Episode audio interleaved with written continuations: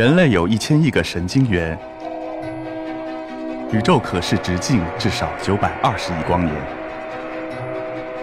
从无限小到无限大，在中科院 SELF 讲坛一起探索未知的世界。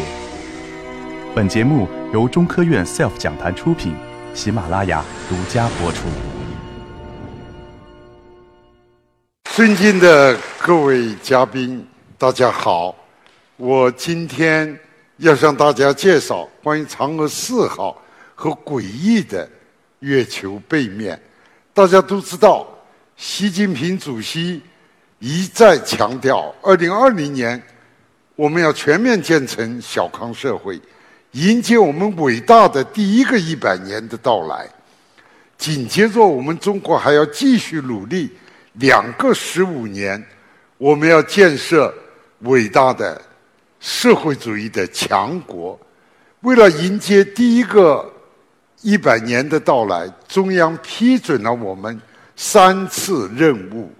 今年我们中国将要降落到我们人类从来就看不到的月球的背面。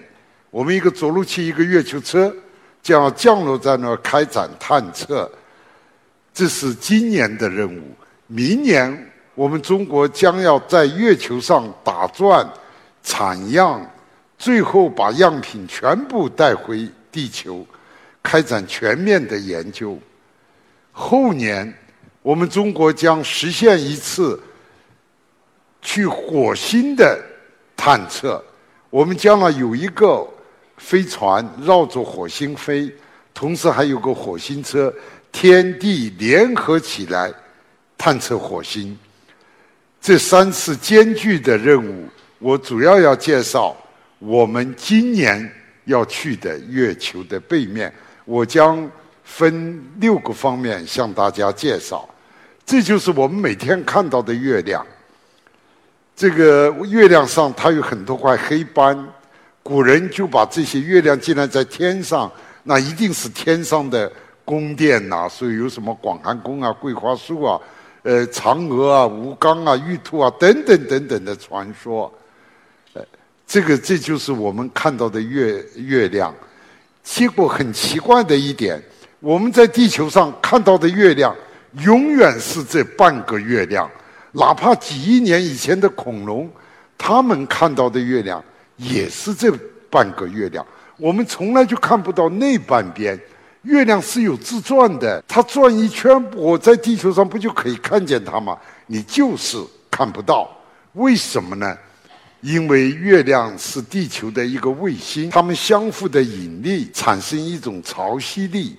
月亮是往反时针方向转的，我们地球也是反时针方向转的，而潮汐的力量是顺时针方向转的。所以啊，我们的地球、月球自转的时候。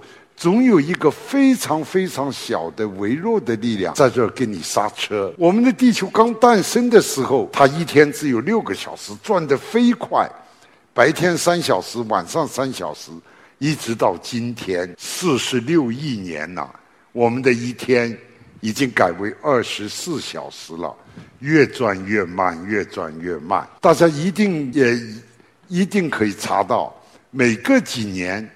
国际上要通知大家的时钟要加一秒，这叫运秒，表明这几年以来我们地球又慢了一秒了。就这样的，我们的地球一直拴住我们的月球，最后经过整个的运转情况，结果我们的月亮被地球锁住了。月亮不是有自转吗？我这有一张图，我们现在不管月亮怎么绕着地球公转。它自个儿反时针方向转，你就看到每转九十度，它的位置越来越变化，最后又回过来了。另外，我们的月亮同时也绕着地球公转，也是反时针方向，而且公转和自转的这个时间相等，大约接近一个月左右。这样的话，比如说在第一个位置。转了九十度，月亮在第二个位置，再转九十度，月亮在第三个位置。月亮自己也转，也绕着地球公转。最后，你站在地球上，永远只能看到月亮的一半儿，我们就叫潮汐锁定。所以我们每天看到的月亮都是这半个月亮。所以现在盛传啊，我们看不见月亮的那一半儿，全是外星人被占据了，他们。可以监视我们地球人类的活动，而而我们却永远看不到它们。其实后来经过很多探测，月球的正面和背面，我们都拍了很精细的图像了。左边的那个是月球的正面，我们每天看到的月亮；而右边的那个是月亮的那一半，从来就没有人见过的，因为你也看不到。其实对于月球的背面，在一九五九年。美国和苏联探测月球的时候，他们完全是为了冷战的需要，为了空间霸权的争夺。苏联最早拍到了月球背面的照片，这就是五九年他们公布的，人类才知道哦，月亮的背面是这个样子，跟我们看到的正面完全不一样。我们嫦娥一号。也精细的探测了月球，整个的全月球，我们提供了一张当时最好的月球的地图，正面背面都看得非常清楚。你看我们的正面，大家看到有很多块阴影，月球上有二十二个所谓的海洋，其实这是错的，因为月球上一滴水都没有。这个是因为火山喷发，这个流淌出来的熔岩流是黑色的，它填了这个三十九亿年以前在月亮上砸下来的一个一个大盆地，所以月亮上一共有二十二个所谓的海洋，正面占了十九个，背面基本上都是山地高原。这个绝不一样的正面和背面，这就是我们嫦娥做的立体图。这个中间那一段是正面，呃，而两边的那是背面，所以我们可以看到正面和背面差别的太大了。嫦娥二号我们飞得比较低，所以它可以做的精细的探测。我们嫦娥二号做的这张图，现在是全世界。最好的分辨率最高的一张，呃，这个影像图，七米大小，我就可以在图上看到我们这个礼堂在月球上清楚极了。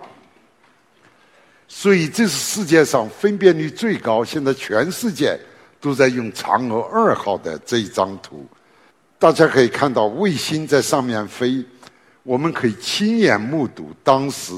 它飞临月球的表面，你看每一个小坑，它都能看得见。我们的目的要看前面有一个大坑，它的直径九公里。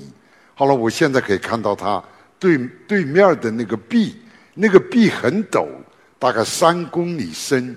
这是现在它的底了，这底上掉了很多粉尘。你看那个底上又挨了很多小天体的撞击。又有很多小的坑，不过我们还是想看那个壁，因为它的结构太复杂了，我们要研究它。像这么大小的坑，几公里大小的，月亮上有三万三千多个，几乎全是坑坑洼洼的月亮表面。我们要看看这它这个壁，我们现在很快就要将看到。你看这个壁上也给小天地砸了。也砸出来一个一个洞，所以月球表面啊非常复杂，我们可以看得非常清楚。这是正面和背面的立体图的对比，正面比较平缓，你看一块一块蓝色的大平原，而背面高山崎岖，而且呢它的背面的南部有一个巨大的坑。这是四十二亿年以前砸出来的，把月球最古老的东西都翻出来了。我们嫦娥四号将要降落在月球背面的那个大坑里头，因为有很多新的问题，我们在正面永远找不到的，要在那个里面可以找到很多新的东西。月球的内部，因为在正面阿波罗放了很多的地震仪，我们就知道月球的内部它是怎么结构的。根据地震波的传播，月球的核心它密度比较大，它大概它的半径有七百公里，月核它的月幔大约一千公里厚，还有个薄薄的月壳。大概在正面只有五六十公里，而在背面，它壳却有一百公里厚，非常像一个鸡蛋。我们的地球也像一个鸡蛋，因为它都是经过分异的。我们的嫦娥一号、嫦娥二号对月球表面的各种成分都测出来了，是吧？最后我们甚至可以测出来，月球上有一种特殊的能源。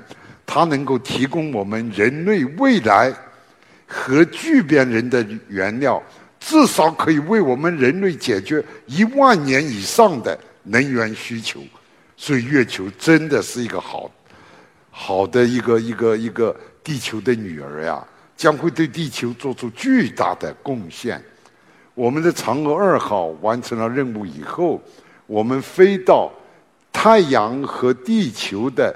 拉格朗日二点离我们地球一百五十万公里，它的目的监视太阳爆发。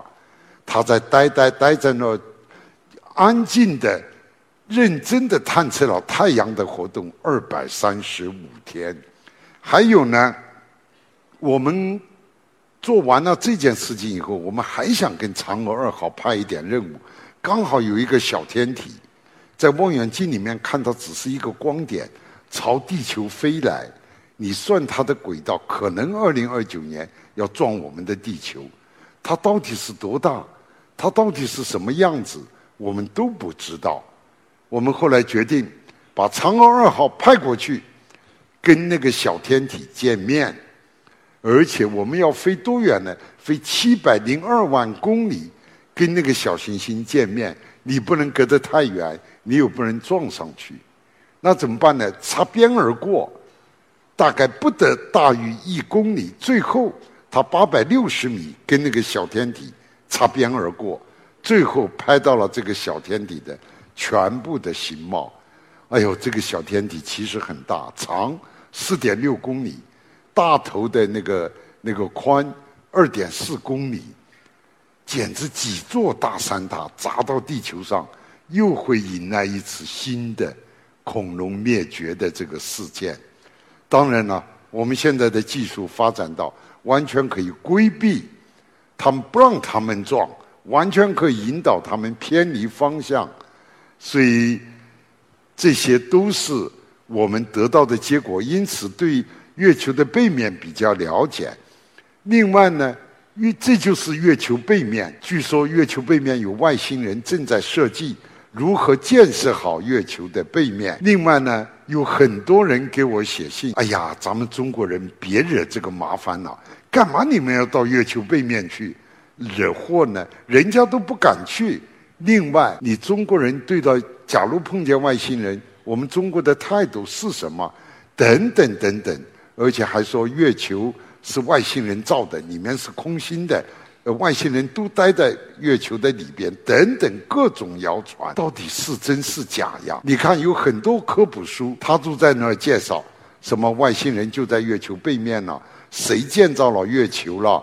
还有等等，呃，有很多很多的传说，到底是真是假的？比如说，月球是外星人造的，其而且里面是空心的。我们刚才已经讲了，月球是实心的，绝对不是外星人造的。它的历史有四十五亿年呐，它的石头的年龄我们都知道。你要待四十五亿年去造这么一个月球，哪有那么多外星？这也是不可能的。另外，最有名的是美国的最有名的一个杂志，是世界这个这个新闻周刊》，这个杂志很有权威性。他们登载了一张照片，因为二战时期美国的轰炸机群经过百慕大上空的时候，突然有一架轰炸不知去向，哎，丢了。这个轰炸机到底到哪去了？后来传说被外星人他们放在月球背面的一个坑里头，就是这张照片。我对这个轰炸机不了解，但这个坑我一看我就知道。这是我们背面的一个很有名的坑，就是这个，它的经纬度，它有九十三公里的直径，它有三公里深。这个我对这个熟悉，它叫什么名字等等。但是我那个坑里头却没有飞机啊，所以我就可以看到这飞机。你来一看吧，这架飞机的长度，因为这个坑是九十三公里，它起码有五十公里长。它的翅膀展开的宽度，起码有五十到六十公里宽。我们人能造那么大的飞机吗？这是不可能的呀，这是假的呀。另外，飞机不能在月球上飞，为什么？月球是超高真空，飞机要靠空气动力学的原理才能飞。在月球上，飞机完全是个废物。所以，像这种报道全是假的。还有